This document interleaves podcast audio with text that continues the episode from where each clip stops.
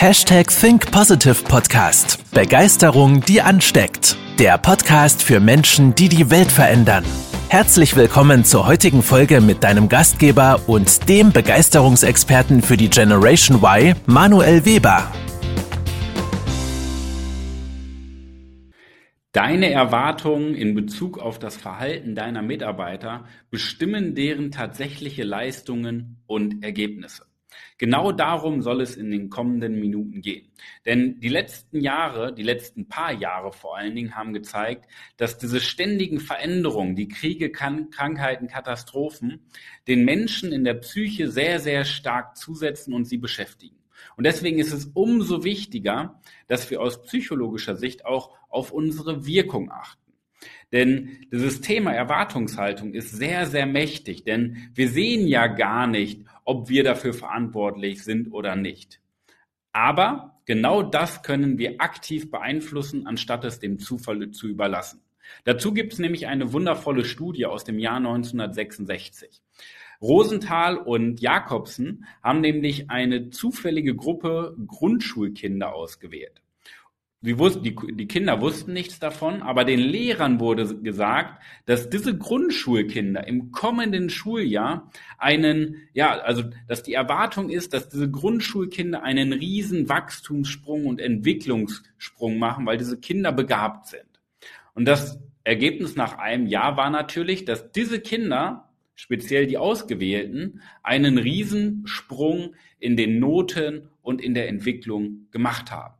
Das Spannende aber an der Studie ist, die Lehrer, und das wurde genauer analysiert, die Lehrer hatten jetzt die Erwartungshaltung, dass die Kinder ja äh, talentiert sind, begabt sind und deswegen einen Erwartungssprung äh, oder deswegen einen Entwicklungssprung machen. Und das war die Erwartungshaltung.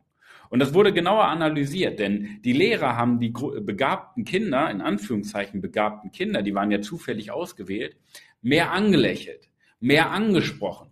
Und das Spannendste an allem, die hatten deutlich mehr Antwortzeit als die angeblich normalen oder vielleicht auch unbegabten Kinder. Was bedeutet jetzt Antwortzeit? Wenn ein Lehrer, wenn ich dir eine Frage stelle und du 16 äh, mal mehr Zeit hast zum Antworten, dann ist die Wahrscheinlichkeit deutlich höher, dass deine Antwort richtig ist. Wenn deine Zeit aber 16 mal kürzer ist, wird es extrem schwierig, die richtige Antwort zu geben.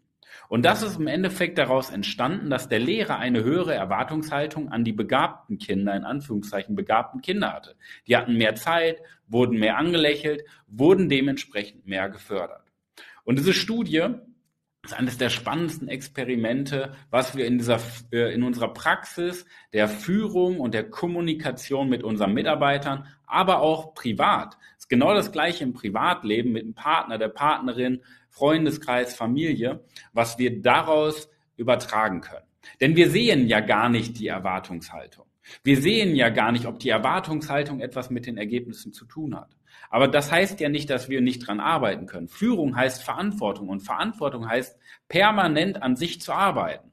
So wie du gerade ähm, dich hier ja auch mit, mit den Inhalten weiterbildest, neu inspirieren lässt, um neue Gedanken zu kreieren. Das macht Verantwortung aus. Nicht auszuruhen in der Zufriedenheitsfalle, sondern vor allen Dingen sich danach zu orientieren, wo kann ich mich weiterentwickeln, wo kann ich mich weiterbilden. Denn wir können uns nur an einem Idealzustand orientieren. Was hat das jetzt mit Erwartungen zu tun? Ähm, wir können ja von dieser Grundannahme ausgehen, wenn wir das nicht bewusst steuern, wird unser äh, Unterbewusstsein natürlich immer irgendwelche Reibungspunkte in unserem Gegenüber feststellen. Wir kennen es ja vor allen Dingen hier in der deutschen Mentalität. Man sieht ja immer eher die Fehler, die Probleme, das, was uns unterscheidet, das, was uns einfach nicht passt.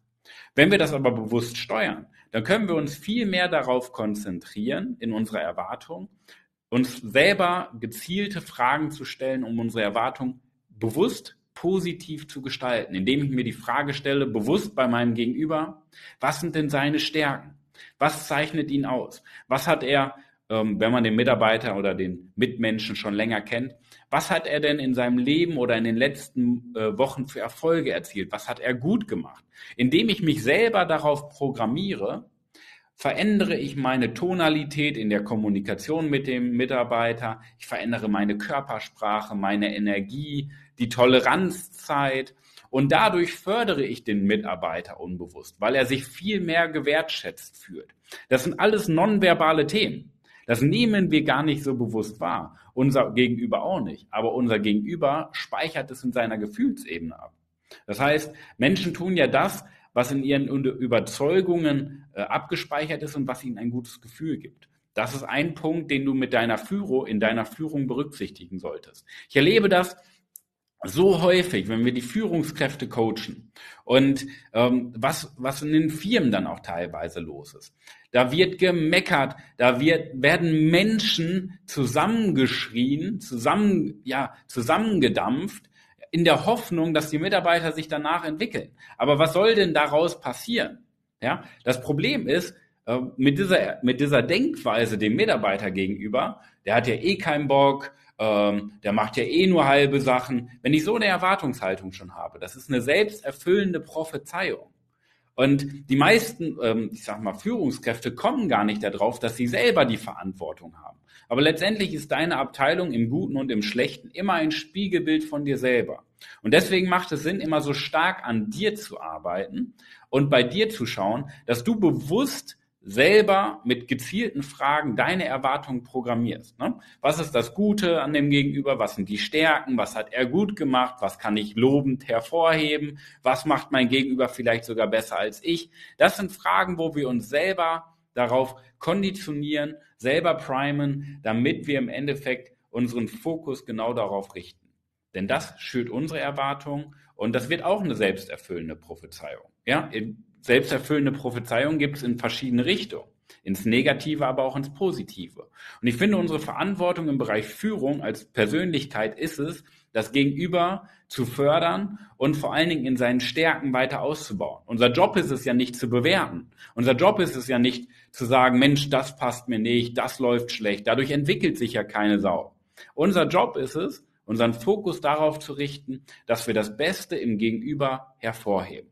Und das machen wir unter anderem durch unsere Erwartung. Also, nimm das mal als Gedanke der Woche mit für die beste Woche deines Lebens, dass du aktiv an deiner Erwartungshaltung in deinem Berufsleben arbeitest, aber auch in deinem Privatleben. Denn in Deutschland, auch Österreich, Schweiz sind wir extrem darauf konditioniert, uns auf die Fehler zu konzentrieren, die Probleme zu sehen, das was uns nicht passt. Also, programmiere dich bewusst positiv, nicht plakativ positiv, sondern gezielt positiv, um deine Erwartungshaltung anzupassen. Denn dann verändert sich auch dein Umfeld, du förderst viel mehr, die Ergebnisse verändern sich zum Positiven. Und das ist wie so eine Engelsspirale, das Gegenteil vom Teufelskreis. Das machst du alles durch deine Erwartungshaltung. Also, das als Gedanke der Woche. Viel Spaß bei der Umsetzung. Wenn du dich mehr für das Thema Führungskompetenz und vor allen Dingen Mindset, Persönlichkeit in Kombination mit Führung und Kommunikation interessierst, dann trag dich gerne ein für ein kostenloses Erstgespräch unter www.webermanuel.com/kalender und wir beraten dich gerne zu den Themen, wie du auf deinem Weg zur Führungspersönlichkeit weiterkommst und gezielte Fortschritte machst, unter anderem wie in der Erwartungshaltung. Danke dir fürs Einschalten. Bis dahin, dein Manuel.